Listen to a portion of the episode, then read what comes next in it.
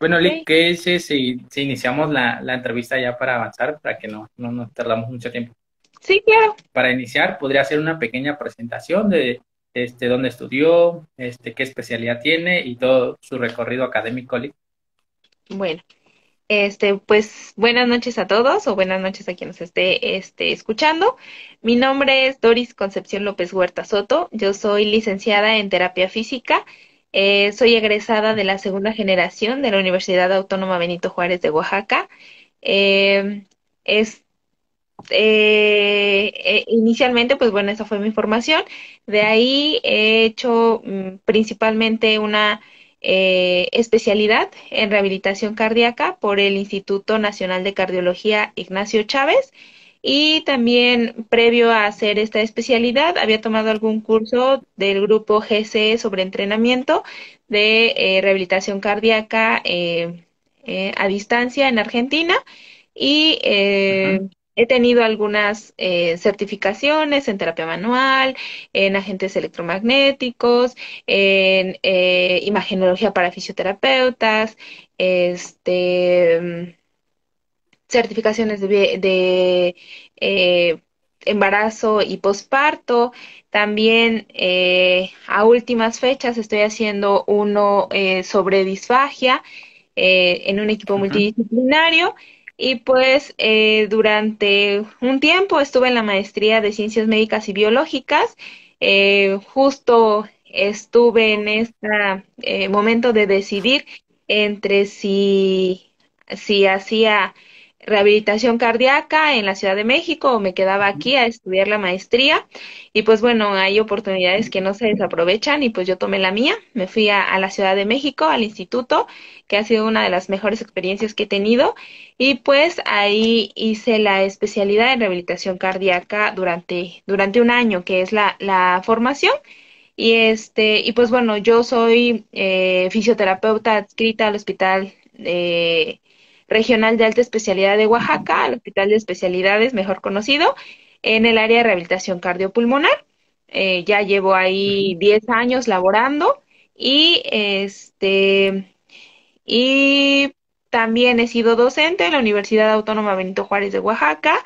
Primero fue, fue como el primer lugar, ¿no? Donde, donde brindé materias de neurodesarrollo, de trauma, TF en trauma, este, ese tipo de materias, que era cuando recién había eh, o tenía pocos años de egresada, ya cuando me fui encaminando más a esta parte de la rehabilitación cardíaca y pulmonar, este, he hecho algunos cursos o eh, formaciones, pues, sin embargo, el día a día es el que me ha llevado un poquito más en el área respiratoria, no he hecho algo muy formal, que estoy como también en tentativas de hacerlo, pero, este, pues bueno, el trabajo diario del paciente, eh, eh, respiratorio o, con problemas eh, pulmonares propiamente dicho, pues también lo, he manejado, ¿no? Sobre todo muchos pacientes con ventilación mecánica, con este estancia prolongada en el hospital, eh, han sido como, como las, las áreas de, de, trabajo que he tenido. Y te decía, como docente, estuve en la Universidad Autónoma primero, luego tuve un breve recorrido en el Ateneo, este, de ahí regresé bueno, me, me, mantuve en la, en la UAPJO y después tuve la oportunidad de entrar a la Universidad de La Salle, Oaxaca, también a dar ya este, justo la, la materia de rehabilitación cardiopulmonar, porque fue cuando volví de la especialidad y ahí me mantuve, este, por varios años, casi cinco años, dando, dando clases ya allá. Este, pero bueno, ahorita he tomado un, un pequeño descanso de, de la docencia pero justo también por eso tomé algunos cursos de, de capacitación en esa área, ¿no? En área de, de docencia. Y pues, como a grandes rasgos, podría ser eh, mi presentación profesional. Sí, Lick, también es lo que hemos comentado con, mis amigos, que también tiene un currículum bastante amplio. Pues, se hace lo que se puede. vale. Eh, también nos podría comentar un poquito siempre este, igual me enfoco en las entrevistas del área del fisioterapeuta, del que es invitado, y nos podría comentar cómo es el área cardiopulmonar, un poquito, Lee, para iniciar. Sí, claro. Eh, bueno, en, en, rehabilitación cardíaca, eh, nos enfocamos más al, manejo, obviamente, del paciente con alguna cardiopatía. Eh, ahí se trabajan a partir de, bueno, aquí seguimos mucho el modelo este, estadounidense, que es una fase 1 intrahospitalaria, una fase 2 que es de entrenamiento supervisado y una fase 3 que es una fase de mantenimiento o entrenamiento no supervisado. Ese es como que el protocolo de trabajo, ¿no? En la estancia intrahospitalaria van teniendo ciertas etapas, siete etapas, donde se va progresando al paciente de acuerdo a la condición física que va presentando, a la tolerancia al ejercicio y este, la estabilidad hemodinámica para que vaya a casa ya en un ya no en un estado de, de, de de reposo, ¿no? Que ya no tengan esa visión o esa mentalidad de que como tiene un problema del corazón, se tiene que ir a acostar a su cama y no moverse para nada porque otra vez le pasa algo, ¿no?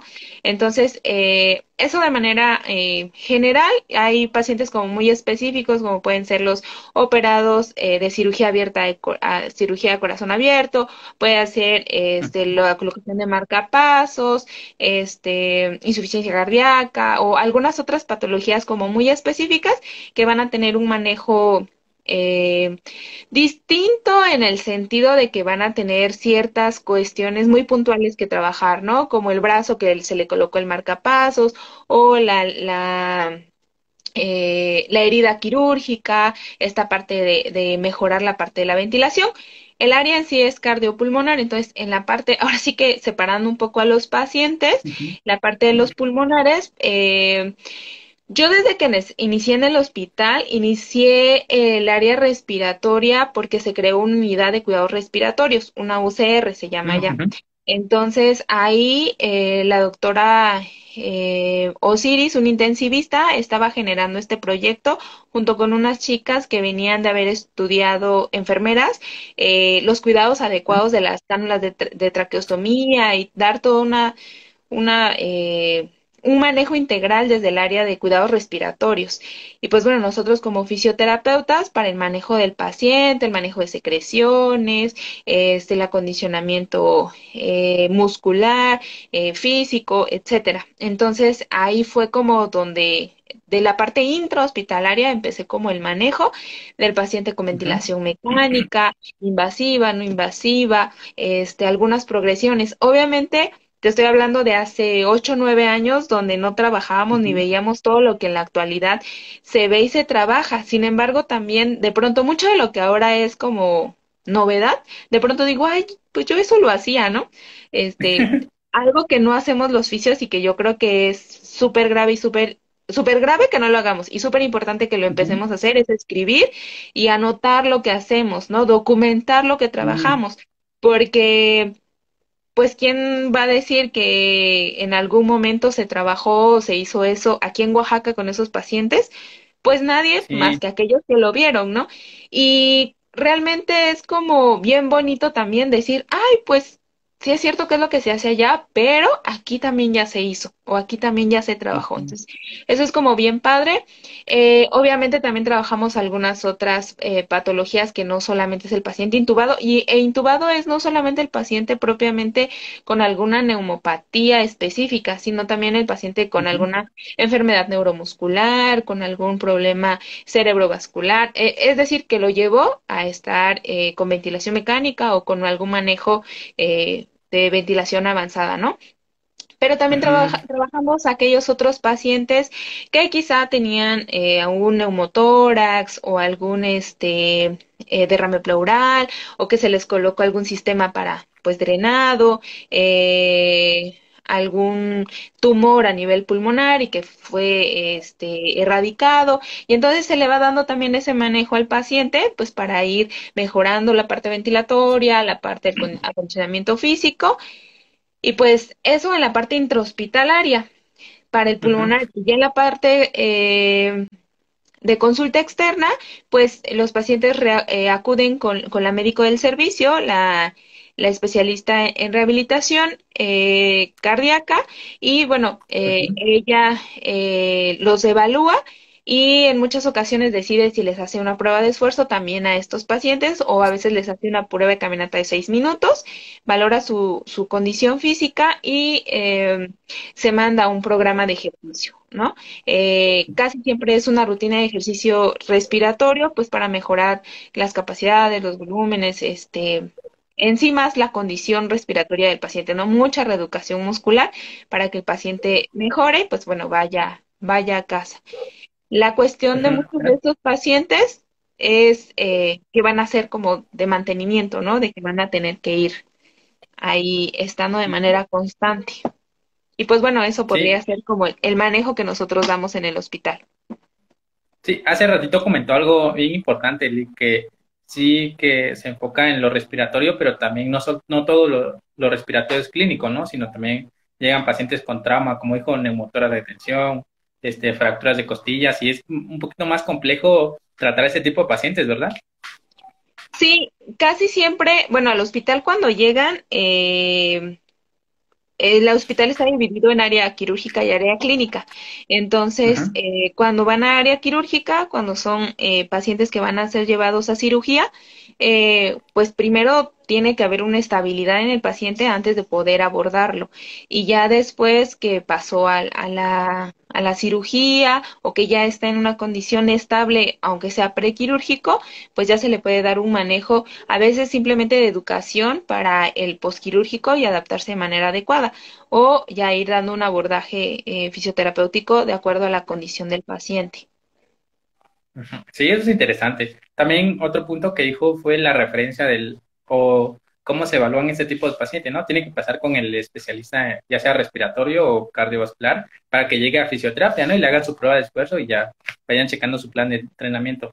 Sí, la forma de trabajo en el hospital es, em, se hace una, una nota o una interconsulta para que el médico del servicio vaya, en este caso te decía, es una médico especialista en rehabilitación eh, especialista en rehabilitación cardíaca. Ella eh, va, hace las interconsultas, revisa al paciente, lo valora, este, hace las pruebas que ella considere necesarias, en este caso caminata seis minutos, prueba de esfuerzo, etcétera, y ya le da la indicación eh para el manejo del paciente, ¿no? Y ya, obviamente, nosotros como oficios vamos y valoramos también al paciente. O sea, no quiere decir que porque el médico ya lo valoró, tú no tengas que hacer una nueva revisión, porque ha pasado, ¿no? O sea, eh, van y lo valoran y a veces en lo que regresan al área y te dicen, sabes que está fulanito de la cama tal, y tú regresas y ya lo encuentras quizá inestable o quizá este algo, algo pasó, o al revés, ¿no? Ya está mucho mejor, está consciente, está alerta, y tú dices, bueno, pero hace ratito me dijeron que el paciente estaba bien ponchado, ¿no? Entonces, como que hay, eh, hay, que ver cómo está el paciente, evaluarlo y, y, y, ver qué se puede trabajar con él y pues irlo progresando, por eso la evaluación continua, ¿no? Diario vas, diario ves al paciente y diario evalúas y valoras qué se le puede trabajar, qué no, eh, quizá ayer, eh, por ejemplo, en los cardiópatas, ¿no? Ya íbamos hasta la etapa cinco o seis eh, de la fase 1 y de pronto llegas y el paciente tuvo alguna situación de inestabilidad y pues vas para atrás, ¿no? Otra vez a etapa 1, etapa 2, de acuerdo a la condición que el paciente tenga. Sí, es interesante. Siempre comento de eso del equipo multidisciplinario y también este, el papel del fisioterapeuta en el área hospitalaria, ¿no? Porque no muchos tienen esa posibilidad de estar trabajando así como usted Sí, la verdad el trabajo en el hospitalario es muy bonito. O sea, a mí eh, creo que desde que yo entré al hospital siempre me ha gustado. Ha sido un, un trabajo, eh, yo recuerdo mucho cuando estaba eh, en el turno en la tarde que estaba con otro médico, eh, le decía cuando no tenía como alguna actividad, le decía, pues mándame a piso y yo veo ahí qué, qué hago con los pacientes, ¿no? O sea, usted dígame quién veo.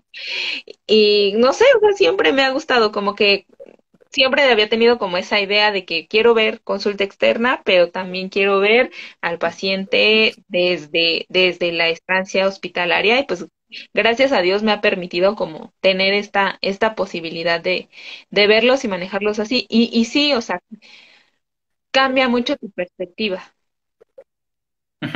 Sí, es lo que comentó una en la entrevista, ¿no? Que le gustaba este, siempre estar activa, caminar, ir al, checar los pacientes, todo eso. Sí, sí, sí. Sí, siempre ha sido de las cosas que me han gustado hacer, muchos con los pacientes.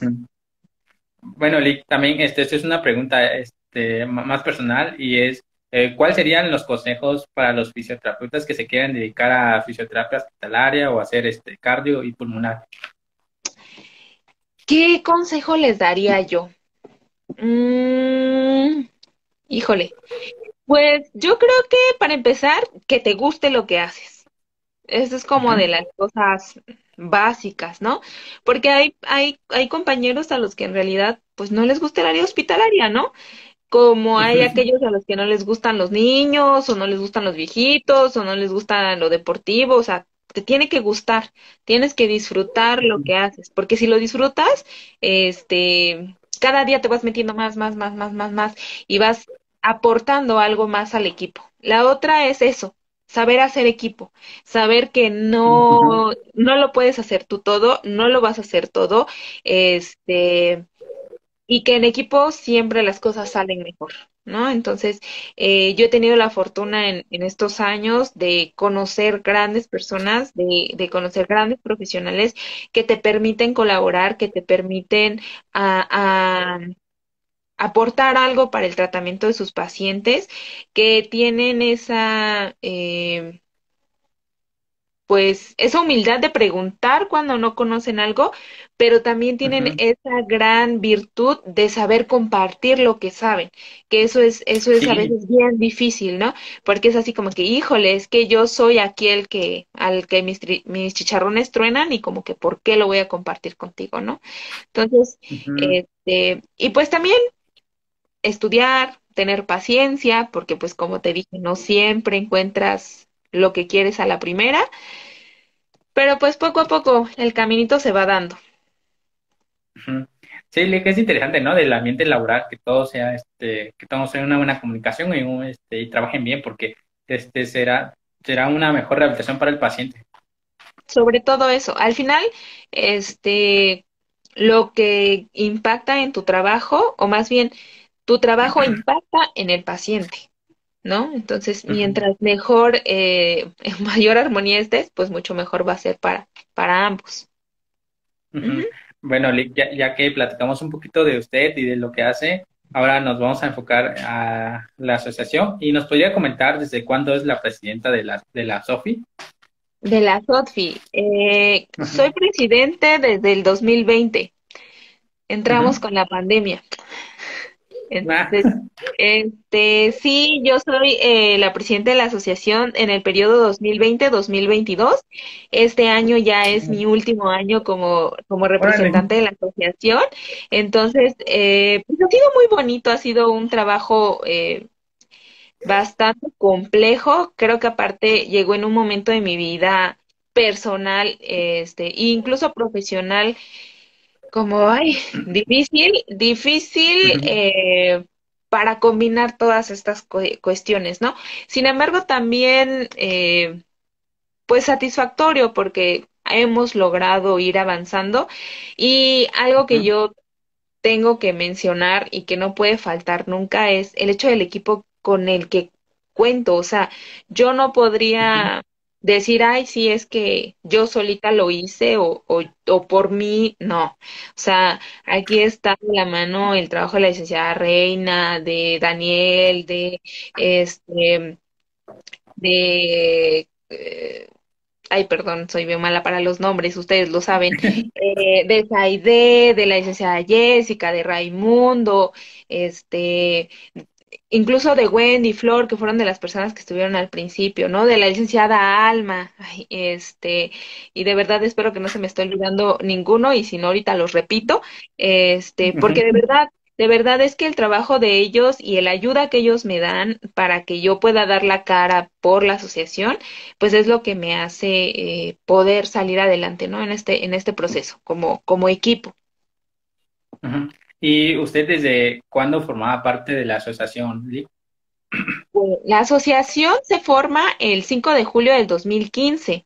Entonces, eh, cuando se forma, a mí me invita, bueno, cuando estaba en posibilidades de creación o en ideas, me invita la licenciada Idet.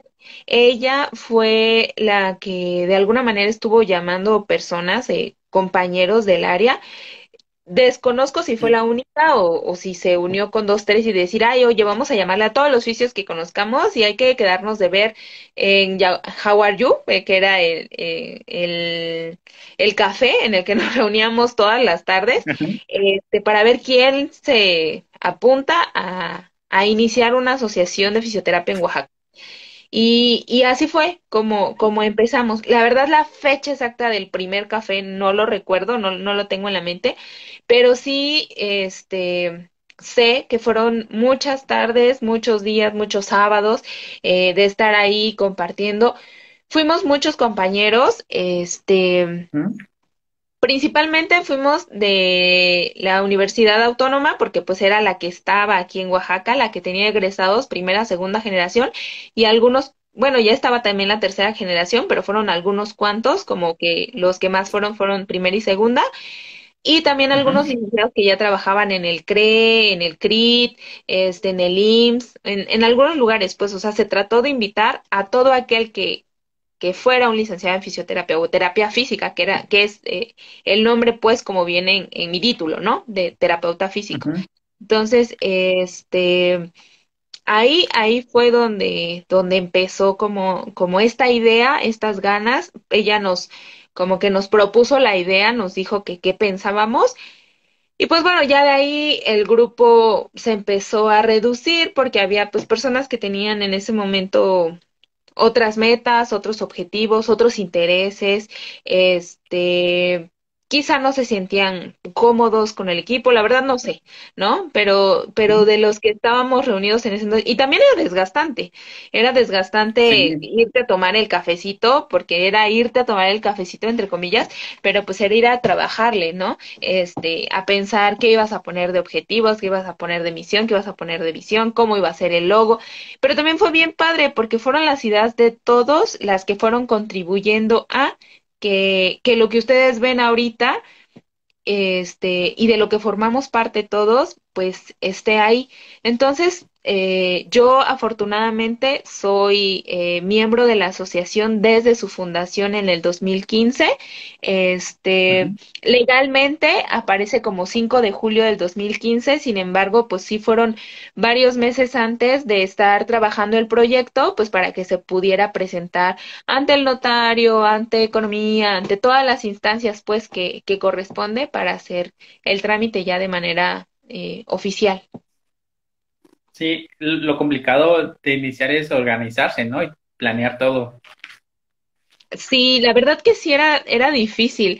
Y también como de pronto divagábamos, ¿no? O sea, pues tú estudias para hacer fisio, no estudias para hacer un, un acta protocolaria, no estudias para eh, dar un formato, no estudias para un diseño gráfico, o sea, este, de pronto no tienes como mucha idea, pero también era enriquecedor porque pues cada una tiene su historia personal, tiene su familia, tiene sus conocidos, tiene esto que va aportando, ¿no? No faltó, es que yo conozco al notario fulano y la otra, ah, no, es que mi primo hace esto, este, no, pues saben que a mí siempre me ha gustado, este, dibujar, ¿no? Yo me acuerdo mucho de, de Není y de este Luis, que ellos como que trabajaron muchísimo más en esta parte del, del diseño, quizá de pronto llegaban y nos mostraban y no, es que sabes qué, yo creo que debería de tener esto, ¿no? Y yo creo que debería tener lo otro.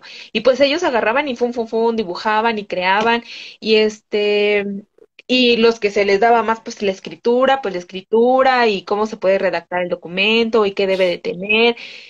Y si es complejo que de pronto todos hablen y decir, a ver, ¿qué idea nos vamos a quedar? ¿No? cómo va a ir. Este, pero pues, como te decía, ¿no? Las cosas se, se van dando. Órale, y, y qué bien que usted formó parte de la asociación desde que inició, ¿no? Porque vio ese proceso, digamos, cómo se hizo el diseño del logo, desde quienes nos integraron, todas las ideas que quedaron fuera, ¿no? Que descartaron, porque seguro hubo más diseños. Sí, hubieron más diseños, más este, nombres, eh, ¿no? Porque era desde cuál va a ser el nombre, por qué Asociación Oaxaqueña de Terapia Física y Fisioterapia, y no ponerle nada más este, un nombre corto, ¿no? O nada más decir terapia física o nada más decir fisioterapia, ¿no? Porque era esta situación de es que debe de incluir a, es que en otros lugares se llama así, incluso legalmente, ¿no? Eh, quien no, eh, por ejemplo, en ese momento nos decían, quien legalmente no tiene el nombre como tu título aparece, no puede formar parte de algo que no está. ¿no? Entonces, si yo nada más digo fisioterapia, no incluyo a los terapeutas físicos. Si yo digo terapia física, no incluyo a los fisioterapeutas. Sé que es, eh, no quiero decir tonto, pero es incongruente, incongruente, porque sabemos que terapia física y fisioterapia, pues es como un sinónimo, ¿no? O sea, es, lo mismo, nada más dicho de otra manera eh, distinta. Eh, sin embargo, para las cuestiones legales, eso es muy importante. Entonces, desde ese tipo de cositas nos iban eh, diciendo, ¿no? Íbamos, íbamos revisando. Entonces, pues, como te digo, o sea, todos aportaban, eran ideas que fueron quedando fuera porque, pues, nos iban dando esta, estas, estas eh, cuestiones muy puntuales. Eh, cosas que no nos gustaban, que por qué verde, que por qué azul, que por qué debía tener eh, la serpiente, por qué mejor no, este, que si tenía algún dato de Oaxaca, que si no lo tenía, o sea, que si el escudo de Oaxaca iba más inclinado, iba más hacia arriba, más hacia abajo, o sea, todo eso de verdad fue un montón, un montón, ¿no? Este, cuál iba a ser nuestra misión, cuál iba a ser nuestra visión, los valores que íbamos a tener, que íbamos a buscar, guardar. Entonces, la verdad es que sí, sí, creo que soy, estoy muy agradecida que me haya tocado eso desde el principio y haber dicho sí a la asociación en, en ese momento, ¿no?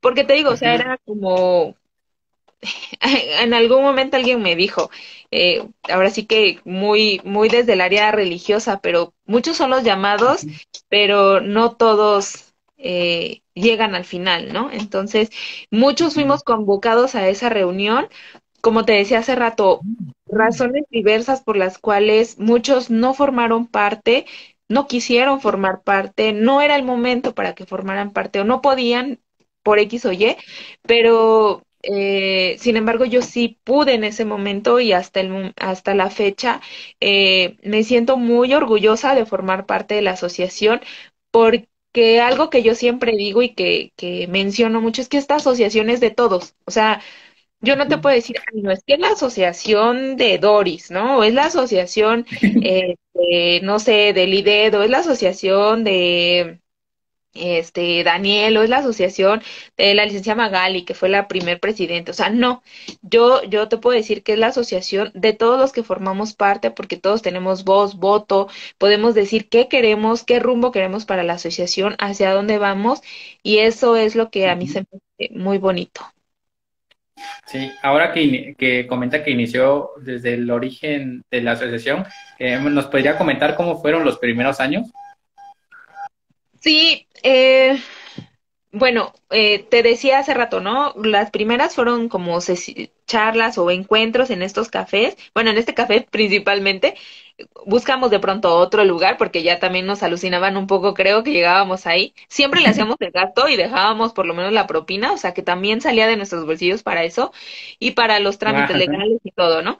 Pero este, eso fue los primeros años. Los primeros años fueron de mucho entusiasmo, de sumar compañeros al equipo, de darnos a conocer, este, pero también de mucho aprendizaje aprendizaje de marco legal, de este cómo hacer la documentación, de cómo llevar a cabo una sesión académica, cómo realizar actividades de promoción, cómo, cosa, todo, todo al principio fue como aprendizaje, aprendizaje, y yo creo que hasta la fecha, ¿eh? O sea, a pesar de que en ese momento eh, aprendí mucho ahora como, como representante y en otro panorama, pues también ha seguido siendo de, de mucho aprendizaje.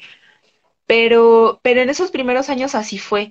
Este, hicimos una carrera atlética, entonces pues nadie sabía de cómo hacer la carrera atlética, diseñamos la imagen, este, empezamos nuestras primeras sesiones académicas, difundir la fisioterapia, porque en ese entonces eh, no sabían qué hacíamos. O sea, yo creo que ahora sí hay errores en cuanto a qué se piensa que hace un fisioterapeuta, pero en ese entonces ni siquiera sabían que existía la terapia física. O sea, eh, ¿no? O sea, este, ni, ni el área médica, ni la población, ni las instituciones, muchas de ellas, ¿no? No todas, no generalizo, pero este sí era como difundir esta parte de nuestra profesión. Y, y pues fue bastante, bastante bueno. Este promover la, la capacitación y educación continua, ¿no? Porque así como que ah, ya saliste de la escuela y ya, o si quieres hacer algo, tienes que ir a hacerlo fuera, por lo menos el estar de manera continua escuchando temas. Ahorita es muy distinto porque ahora con el boom de la tecnología, pues me quiero meter a un taller, a una charla y segurito casi casi diario encuentro alguna, ¿no? Y, y más de una gratis. Entonces, este, pero, pero a veces es la calidad del ponente, o sea, son, son, o fueron muchas cosas. También creo que al principio, eh, el reto era hacernos sentir parte y hacerlo con gusto y no como una obligación. O sea, conforme fueron pasando los años, pues, se va haciendo tedioso, se va haciendo cansado, ¿no? O sea, estar sacando para tu cafecito, estar dando tu tiempo, estar dejando quizá tu familia o simplemente tus horas de esparcimiento, ¿no? O sea, ¿quién quería ir en la tarde de un sábado a hacer cuestiones de organización cuando se podía ir con sus amigos, echar este relajo, lo que sea. Entonces, pues era esta, esta parte de hacer que, que quisiéramos participar pues con amor, con entusiasmo, que, que además eh, se disfrutara esa parte, nos sintiéramos comprometidos.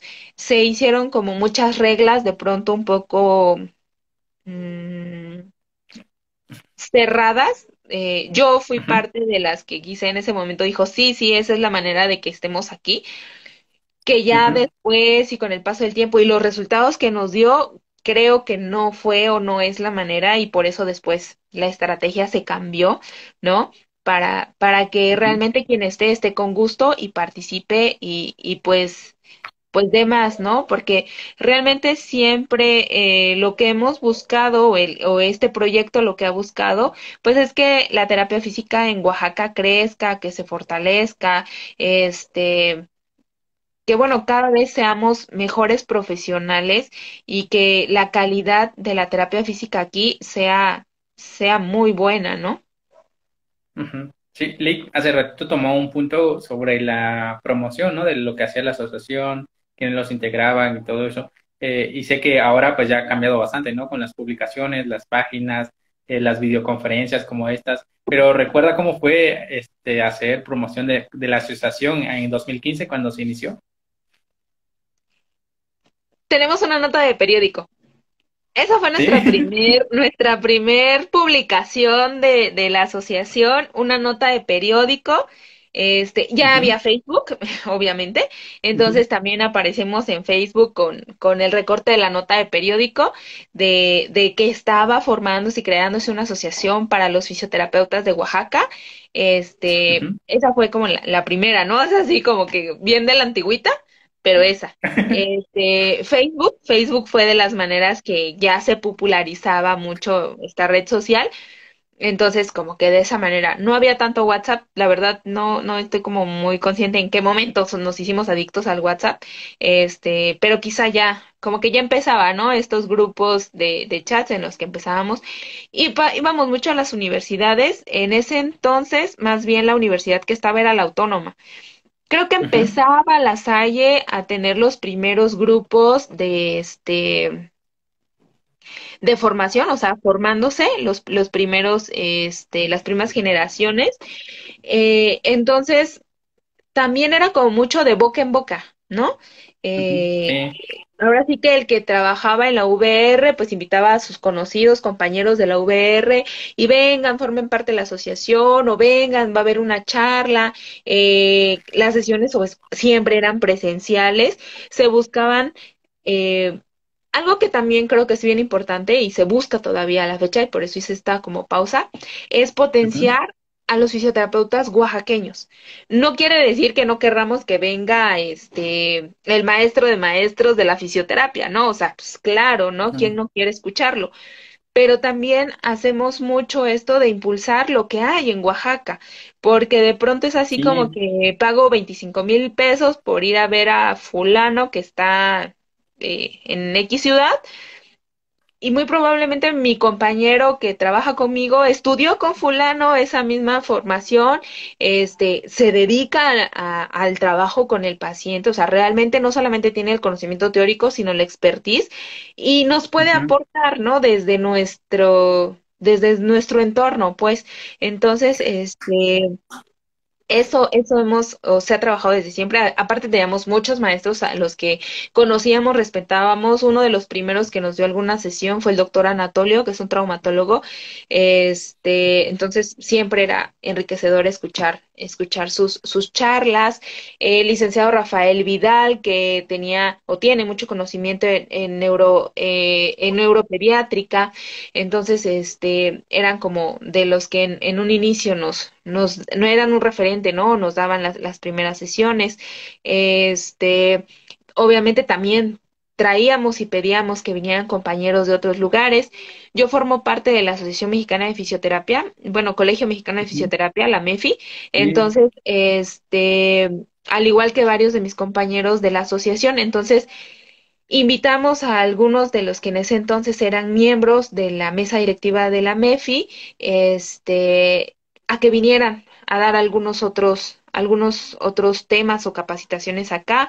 Entonces, eh, me acuerdo que pues hacíamos entre todos, ayudábamos y colaborábamos a que, a que hubiera una capacitación continua. Entonces, esa era la manera en cómo buscábamos quién viniera y también cómo promocionábamos, ¿no? O sea, de boca en boca eh, las redes sociales, eh, del periódico, es- entonces todo ese tipo de, de situaciones. Eh, me gustó eso, Lick, y también creo que es uno de los ob- objetivos que tenemos aquí en la entrevista de, bueno, en esta cuenta del edificio, tanto con los compañeros de Fer, Richie y Beto, de empezar a entrevistar este, fisioterapeutas con una especialidad o un área en específica mm, al cual se dedican, porque a veces en Oaxaca muchos fisioterapeutas no tienen redes sociales o no publican lo que hacen, como que son más discretos, ¿no? Se dedican más al trabajo y nunca tienen como que sea idea de promoción. Y es lo que también ayuda a eso, ¿no? De las redes sociales. Eh, darte cuenta quién está enfocado en tal área y así referir pacientes. A veces eso ayuda bastante. Sí, eso es bien importante. O sea, yo te podría decir que viene el día de hoy a mí alguien que, no sé, quizá este quiere algo para, porque viene de, sea de mama, ¿no? Para un manejo linfático. Yo he tomado un curso eh, que justo en la Salle lo tomé, este, con Luis Montoya pero realmente lo tomé, me gustó mucho, se me hace muy interesante el trabajo, este, creo que he tomado para mí eh, trabajo profesional ciertos puntos este, que me son interesantes o que me son importantes, pero si es un manejo específico para una paciente que viene por un linfedema, bla, bla, bla, bla, que realmente no es mi área de trabajo, no son los pacientes que veo todos los días, Creo que por ética, por eh, responsabilidad profesional y todo, mi deber es mandarla con el que sabe, ¿no? Con el que está capacitado en eso. Por ejemplo, la licenciada este, Grecia, Grecia Mitsui, el licenciado Omar López, o sea, que yo conozco que, que hacen ese trabajo y que están enfocados y que se han capacitado en eso. Yo estoy segurísima que a la fecha ya van a ver o habrá muchísimos otros más que yo no conozco y como tú bien lo dices, ¿no? O sea, de hace muchos años, ahorita que me preguntabas de cómo era al principio, éramos poquitos en Oaxaca. Este, era una universidad la que ofrecía la carrera. Ahorita son tres, cuatro universidades, son muchísimos en cada universidad. Egresan más de 100, yo creo, cada año. Entonces, la verdad es que se va perdiendo, o sea, Quizá cuando eres docente todavía como que los vas identificando y pues de la escuela en la que trabajas, pero conforme van pasando las generaciones y el tiempo y por ejemplo ya dejas de dar clase, pues obviamente todavía más te pierdes, ¿no?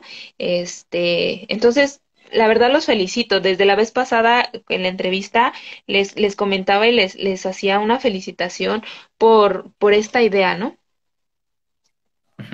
Sí, Lick también este, comentó algo muy importante, ¿no? De que eh, como ya somos muchos este, fisioterapeutas egresados, también van identificando áreas, ¿no? En cuanto a la asociación, también eso beneficia, ¿no? Que si se asocian, pues ya reconocen este qué fisio está enfocado en que en tal área y así. Sí, la verdad es que sí. Este, de pronto es un poco difícil porque no todos tenemos el mismo interés, ¿no? Y decimos, ay, es que este va a venir un tema, no sé, de pediatría. Y pues los que se dedican a adultos, así como que, mm, pero yo para qué voy a ver al pediátrico. Pero también hay muchos que dicen, bueno, no, no está de más como refrescar la mente y pues qué padre y esto, ¿no? Pero, pero vas haciendo también esto de, de ir conociendo a los distintos compañeros y las distintas áreas de trabajo que hay. De verdad que hay muchos compañeros, eh, por ejemplo, la licenciada Marisa, que se dedica a la, neuroterapia, que de pronto, este, dijeras tú, o sea, no hace como tanta referencia eh, en redes sociales o cosas así, y este, pero ella hace mucho ese, ese tipo de manejo, por ejemplo, ¿no? Eh, que, que, podríamos decir, yo no la veo como que publique tanto respecto a la parte profesional. Sí, es lo que a veces no te das cuenta, ¿no? Que algunos se enfocan más en el trabajo y no como que a difundir en este tipo de plataformas. Sí, sí, sí. Hace rato también comentó de la AMEFI, ¿no? De que usted está este, registrada, ¿no? O se vinculó al colegio. Sí, yo hice mi examen para colegiarme en el, en la primera convocatoria. Este, creo que ya, ya les había medio contado, ¿no? De que sufrí una crisis con, de migraña gracias a, ese examen, porque me fui de vacaciones, este, entonces yo quería hacer el examen, pero también quería vacacionar, entonces estudiaba y vacacionaba al mismo tiempo y solo me conseguí una crisis migrañosa y mi, y mi colegiado, porque eso sí, este, lo hice con la licenciada Itzel y el licenciado Omar, entre los tres, y Lili, Lilibet también, este, estudiamos para ese examen y nos fuimos a la ciudad de Puebla a, a presentarlo, y pues sí, nos, nos colegiamos desde ese entonces, yo ya he tenido una recertificación de, del colegio, me parece que fue en 2019, y este, y me parece, si no me equivoco, que el próximo año me va a tocar recertificarme nuevamente. Sí, órale. Eh, e, ese tema lo tocamos con mi compañero Nayig, este, ahí en el consultorio, porque dijo, me mostró la página y estuvimos revisando quiénes estaban ahí, ¿no? Y decía que muy, pocos son los que se meten al Colegio Nacional de Fisioterapia, ¿no? Que muy pocos se registran y eso. Sí, sí, la verdad es que sí. Eh, han habido y hay por ahí muchas, muchas cuestiones, muchas situaciones. Eh, yo creo que también algo que ha hecho un poco que se pierda esta parte es el hecho de la conformación a nivel estatal de las de los distintos de las distintas asociaciones. Eh, porque ahora no sé este Mérida tiene su colegio Oaxaca tiene su colegio eh, Tamaulipas tiene su, su colegio o su asociación pues. Entonces eh, a partir de ahí también se crea otro proyecto que es la Federación Mexicana de Fisioterapia la FEMEFI de la cual la asociación la SOTFI pues la Asociación Oaxaqueña de Terapia Física y Fisioterapia forma parte y todos los agremiados de la SOTFI, por ser miembros a SOTFI, forman parte ya de la federación. Entonces, este, eh, eh, la finalidad de la federación es que con la representatividad estatal se pueda hacer un manejo o un trabajo a nivel nacional donde, donde pues se, se, se trabaje todo lo que se necesita para, para el terapeuta físico, ¿no? Sí, es lo que estaba comentando con mi compañero. Dijo que recién titulado va a presentar el examen para el Colegio Nacional para registrarse. Y eso está bien, ¿no, Lick? Pues sí, porque tienen los, los conocimientos creo más frescos. De todas maneras te mandan tu guía y eso es muy bueno porque te ayuda a repasar un poco. Este, sí, sí, sí, pues siempre hay que estar repasando y estudiando, entonces por ahí puede, puede servirle bastante. Bueno, Lick, ahora de nuevo con la asociación, este, sé que inició en 2020 en la pandemia. ¿Cómo fue llevar el cargo en ese año completo que estuvimos en, en cuarentena casi? Híjole, la verdad es que eh, ahora que empezábamos a platicar sobre tener esta charla, hacía yo como un recuento de los años y un recuento de la evolución de la asociación. Y como te decía al principio, ¿no? El primer año fue como de aprendizaje, de conocimiento, de formación.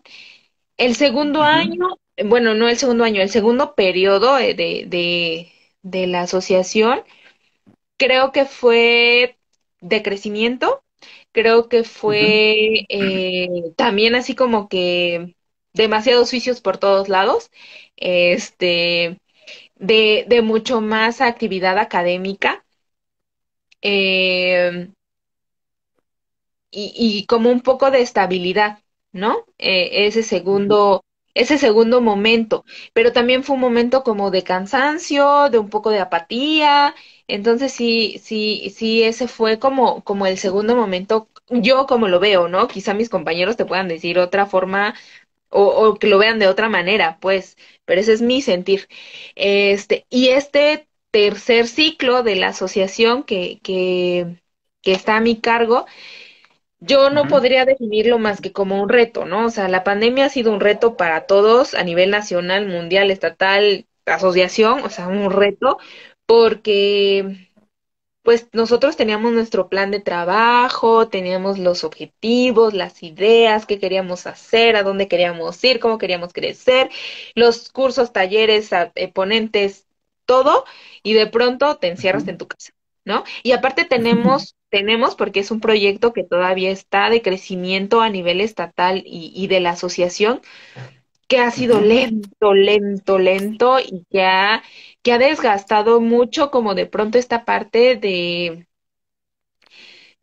pues de las fuerzas de seguir adelante, ¿no? Entonces, Ajá. este, eh, encerrarnos, dejar de lado todos los, los proyectos que teníamos, fue como lo, lo primero. Eh, de ahí empezar a ver opciones, este. También ayudar, porque esa parte es algo que también tiene dentro de las características la asociación. Entonces fue eh, eh, eh, previo antes, en algunas otras ocasiones se ha donado material, por ejemplo, para chicos con hemofilia o para chicos con cáncer. O sea, hemos hecho sesiones eh, académicas altruistas y se ha donado para ese tipo de, de situaciones, ¿no? En este Vale. caso que nos tocó la pandemia, eh, estuvimos llevando algo de alimento, víveres para los médicos, tratando de conseguir caretas, cubrebocas, para también donaciones, que era como lo que se pedía o se necesitaba en un inicio que no se conocía nada de, de esta situación. Entonces eso fue lo que se, lo que se, se empezó a hacer, ¿no? O sea, no podemos hacer nada académico, pero sí podemos seguir trabajando y fortaleciendo la parte social compañeros que nos decían que se habían contagiado o que trabajaban en áreas de hospital eh, COVID y que no tenían como el recurso o el material, pues se les trataba de apoyar y donar. Entonces, como que eso fue lo, lo que empezamos a hacer.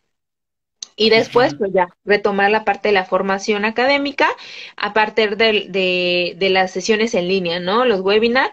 Este, tuvimos algunos de, de protección, de, del equipo de, de protección con este ¿Quién fue el que nos los dio? Este, Archundia, él fue el que, eh, Luis, este, Donativo Archundia, él fue el que nos, nos dio es- esa charla, tuvimos algunos temas de Mackenzie, este, tuvimos algunos temas de manejo de dolor, eh, la verdad soy bien mala para los nombres, entonces se me complica la existencia pa- pa- para acordarme de ellos, pero saben que les agradezco infinitamente que hayan dado los temas a la asociación, a los asociados. Este, y no solo a los aso- asociados, sino siempre se ha permitido que personas que no están dentro de la asociación tomen y se capaciten, tomen los temas y se capaciten.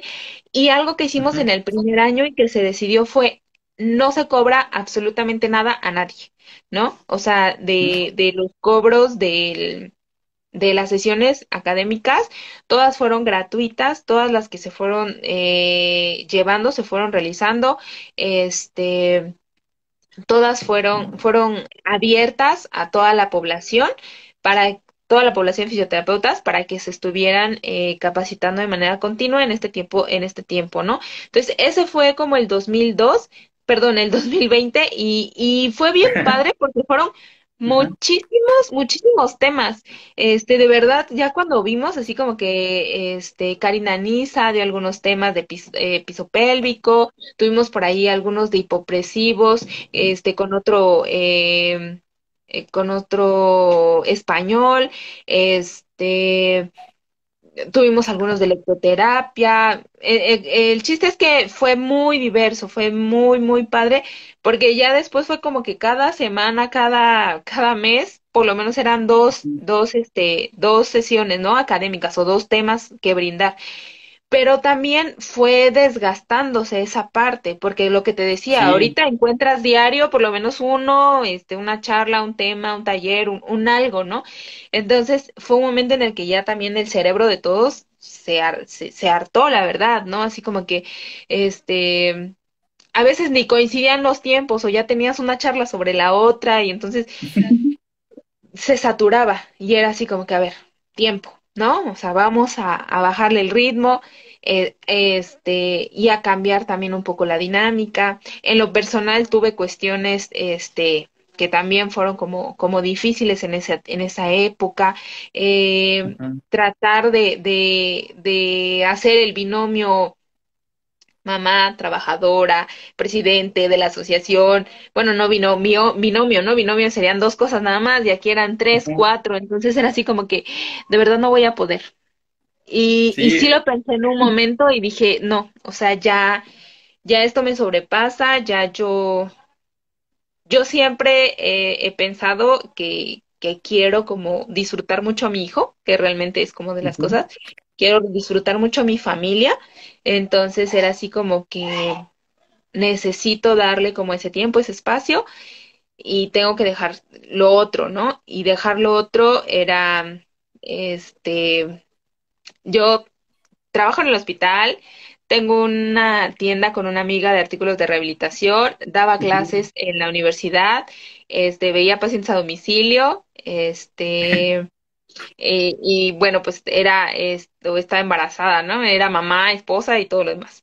Entonces era así como que todo no, no, o sea, en este momento no me cuadra, no, no, la verdad es que no lo voy a poder hacer. Y tenía que decir como que esto se queda allá. Pero por eso te digo, o sea, el equipo con el que yo cuento y estoy, la verdad que se los agradezco mucho porque creo que nunca les dije así de, ¿saben qué lo voy a dejar? Pero en el momento en el que yo quizás sentía así como que no voy a poder, este, alguno de ellos aparecía, ¿no? Así de, no, Lick, yo agarro y hago las minutas. Digo, ya le toca específicamente a alguien, ¿no? Pero de todas maneras, o no, Lick, este, la promoción ahorita se sube, este, no sé, muchas cosas, ¿no?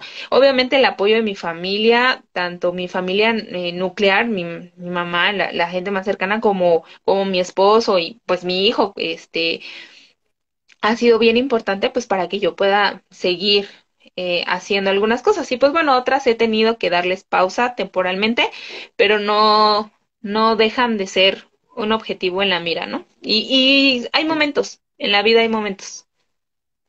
Es algo que sí, sí reconozco de usted, es que siempre ha estado activa, ¿no? Siempre ha tenido este, diversas actividades, un montón de trabajo y aún así se ha mantenido bastante bien.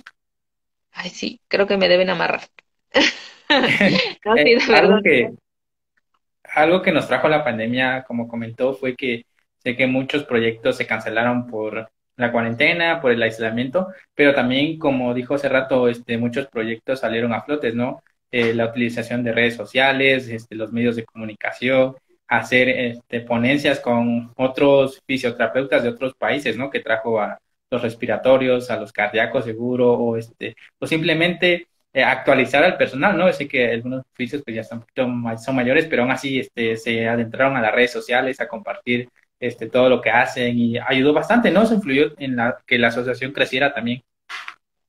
Sí, la verdad es que sí, este, eh, eh, tengo una maestra del, del instituto, la decía Mariola, que ella dice que todo es dinámico, ¿no? Es que esto es dinámico. Esto es dinámico y aparte todo el tiempo cambia. Y así es la vida. Es dinámica, o sea, todo el tiempo cambia, todo el tiempo te tienes que adaptar, te tienes que transformar. Este, quizá cuando ya dijiste, ay, así va a ser ahora la rutina, resulta que pum, esa rutina se acabó y tienes que iniciar otra vez con otras cosas. Y, y así es esto, y así fue esto con la pandemia, ¿no? Así de, de pensar, de ver, de, de buscar otras eh, opciones de, de, manejo, de trabajo, este, de seguir vinculándote con los compañeros, de seguir haciendo equipo, de seguir trabajando, sí generó un cierto distanciamiento, eso sí, también lo voy a reconocer, porque, porque antes como te platicaba, ¿no? O sea, el equipo, el trabajo era de entre todos, y todos me refiero a a todos los integrantes de la asociación tenían que hacer algo durante las actividades. Este, el que recibía a los ponentes, el que recibía a los que llegaban a, asistentes, el que colocaba el coffee break, el que se veía el audio, el que veía la computadora, el que llevaba el, el regalito, el que llevaba los arreglos, el que, o sea, todos teníamos una función. ¿Qué pasa ahora con la pandemia? ¡Fium! Se reduce a que pues es el que tiene la contraseña del celular para la charla y este y otro que pueda medio asesorar ahí, porque aparte ni siquiera sabíamos, ¿no? Cómo hacerlo al mil por ciento. Entonces, eso sí generó un poco de distanciamiento, yo lo tendría que reconocer. Pero bueno, este año en específico que ya empezamos otra vez a tener nuestras asambleas, eh, porque es algo que se hace, tener asambleas donde se informa a todos los miembros qué se está haciendo, cómo se está haciendo, los recursos, cómo se ha generado el trabajo, qué quieren ellos, qué necesitan traer a Oaxaca. Este, y este año ya inició en la presencialidad, años anteriores todo fue virtual. Eh, fue como otra vez volver a invitar, ¿no? A jalar, oigan, vengan, asistan, este, tenemos que seguir las medidas, ¿no? Todos necesitamos seguir sanos, seguir vivos y seguir adelante. Entonces, este, poco a poco han, han empezado a, a volverse a acercar, a volver a, a, ahora sí que a ponerse la camiseta. Y aunque hay este distanciamiento del que te menciono, también algo que me hace mucho, eh, mucho ruido es el hecho de, y me da mucha dicha, es el hecho de saber que están ahí. Eh, hace no mucho tuvimos una sesión académica en la, en la Universidad Autónoma Benito Juárez, este, por el Día del Fisioterapeuta. Entonces fue así de que, oigan, ¿saben qué? Necesitamos camillas y no faltó el que, oye, es que sabes que yo tengo, o sea, no te preocupes, yo las llevo, yo las traigo. Este, compañeros que, ¿sabes qué? Sí, yo doy el tema, o sea, yo veo cómo me arreglo, pero yo estoy ahí presente para, para el tema. Este, ¿sabes qué? Nos hace falta un cañón. No, no, no te preocupes, que pasen por él, o sea, yo lo pongo. Entonces, no están físicamente, pero están ahí porque están colaborando con la asociación. Entonces yo creo que eso también es, es muy valioso y que a mí me hace sentir muy bien, porque yo te decía, o sea, somos todos, no soy yo, pero el saber que, que responden al llamado, a mí en lo personal me hace sentir muy bien, muy querida, ¿no? Sí, Lee, que eso es bastante valioso, ¿no? De que eh, la asociación se ha vuelto como una comunidad, ¿no? De los integrantes que están allí. Sí, sí, por eso siempre, o sea, siempre invitamos, ¿no? A que se sumen a. Ah, bueno, ahora vamos a pasar a esa pregunta y es, ¿cómo es el proceso de afiliación para aquí la asociación? Um, para el proceso de afiliación se envía una solicitud de ingreso y eh, se proporciona el número de correo electrónico, su eh, número de teléfono para notificaciones, ahorita WhatsApp, ¿no? Este, sí enviamos obviamente el correo electrónico, se envía un formulario, un formulario, eh, antes era como más metódico en el sentido de envían eh, la petición al correo y el correo les enviábamos el formulario. Ahora con esta parte del WhatsApp, pues bueno, en un minuto ya agarramos, bueno, en menos de un minuto, ¿no? En un dedazo ya agarramos y le enviamos el formulario. Entonces, les pedimos que envíen su solicitud del formulario al correo junto con su currículum vitae para este tener esa parte de la documentación y este de manera digital y ya posteriormente en algunas ocasiones se les pide llevarlo para hacer esta parte de, del cotejo, ¿no? De, del cotejo de la información cuando ya son licenciados, se les pide su título y su cédula. Cuando son pasantes, se les, se les pide la carta de pasante y tienen un año para poder hacer su proceso de titulación. Si por alguna razón no terminan su proceso de titulación en ese año, deben de meter una carta donde dicen que por X o Y no, no se pudo culminar su proceso para que sigan estando vigentes como pasantes. Y eh, los estudiantes usualmente son estudiantes de los últimos grados de la licenciatura que igualmente meten su currículum, ¿no? Su tira de materias, qué capacitaciones o formaciones quizá externas a la formación eh, de la escuela han tomado y esa información es la que, la que presentan.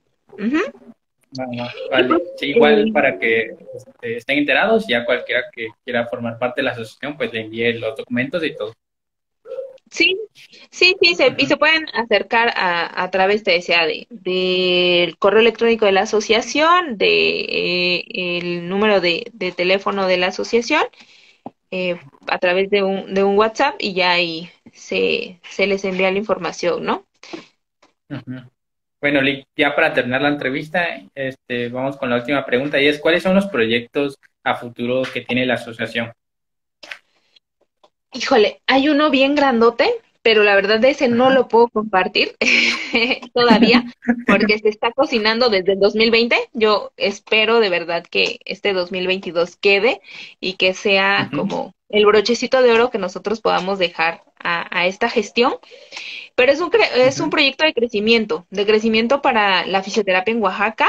Este, aparte de ese, eh, estamos tratando de trabajar a nivel regional no solamente con, con la gente de, de, la capital, porque también sabemos que la fisioterapia en el estado ya creció, entonces que todas esas personas que están en las distintas regiones de nuestro estado necesitan esta parte de la capacitación continua. Este, y, y también eh, queremos seguir creciendo académicamente.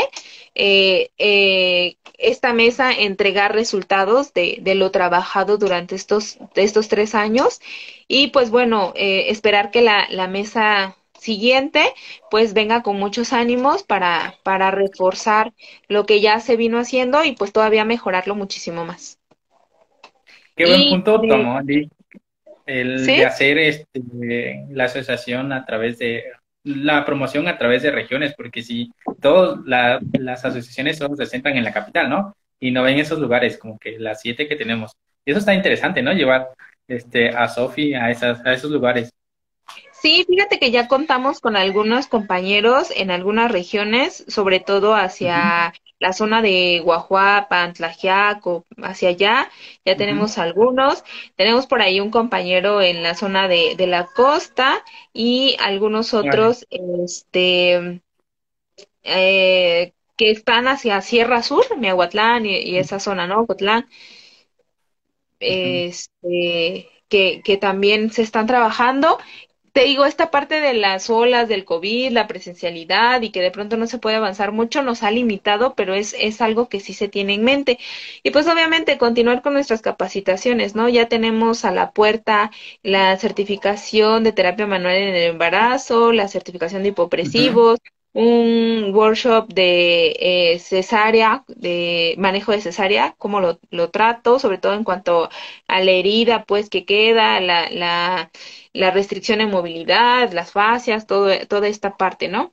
Y eh, en, para septiembre tenemos una capacitación en neuroterapia, un curso taller de neuroterapia y pues este tenemos algunas capacitaciones que son solo para socios. De hecho, hoy antes de, de la entrevista tuvimos una, una sesión, eh, un webinar solo para socios.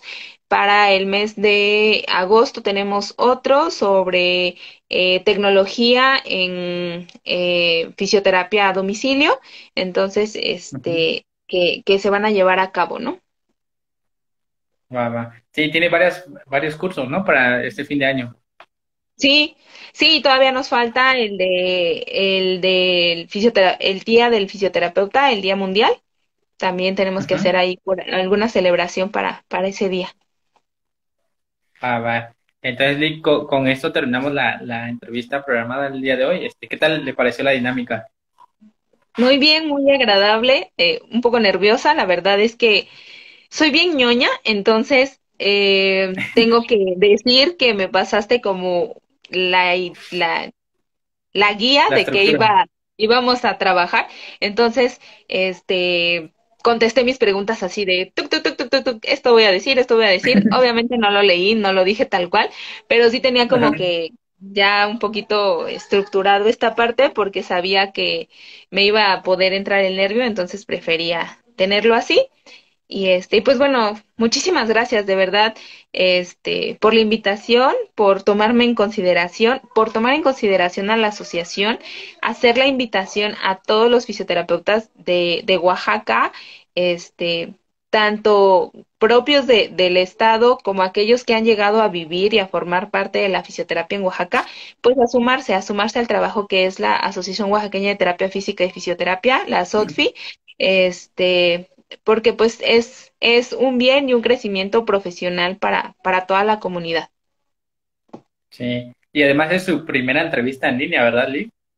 Sí, por eso no sabía cómo se iba a realizar ni nada. Era, era novatita. Pero igual, es lo que comentamos, igual con mis amigos de, de la, las entrevistas, que usted también se expresa bastante bien, tiene las ideas, este, expone bien sus ideas y todo eso. Muchas gracias. Bueno, Lick, hasta aquí dejamos la entrevista. Perfecto. Pues bueno, nada más agradecerte nuevamente, recordarles eh, que a la asociación pueden contactarla a través del perfil uh -huh. de eh, Facebook, que es Asotfi Oaxaca, en la página uh -huh. de Facebook, que es Asociación Oaxaqueña de Terapia Física y Fisioterapia AC Asotfi, en Instagram como arroba Asotfi, este, el correo electrónico que es asotfioficial.gmail.com y por uh -huh. vía WhatsApp al 951-412-3915. Vale, igual en cada publicación le voy a dejar los contactos para la asociación. Muchísimas gracias. Adiós, Lick, nos vemos. Y que estés muy bien, hasta luego.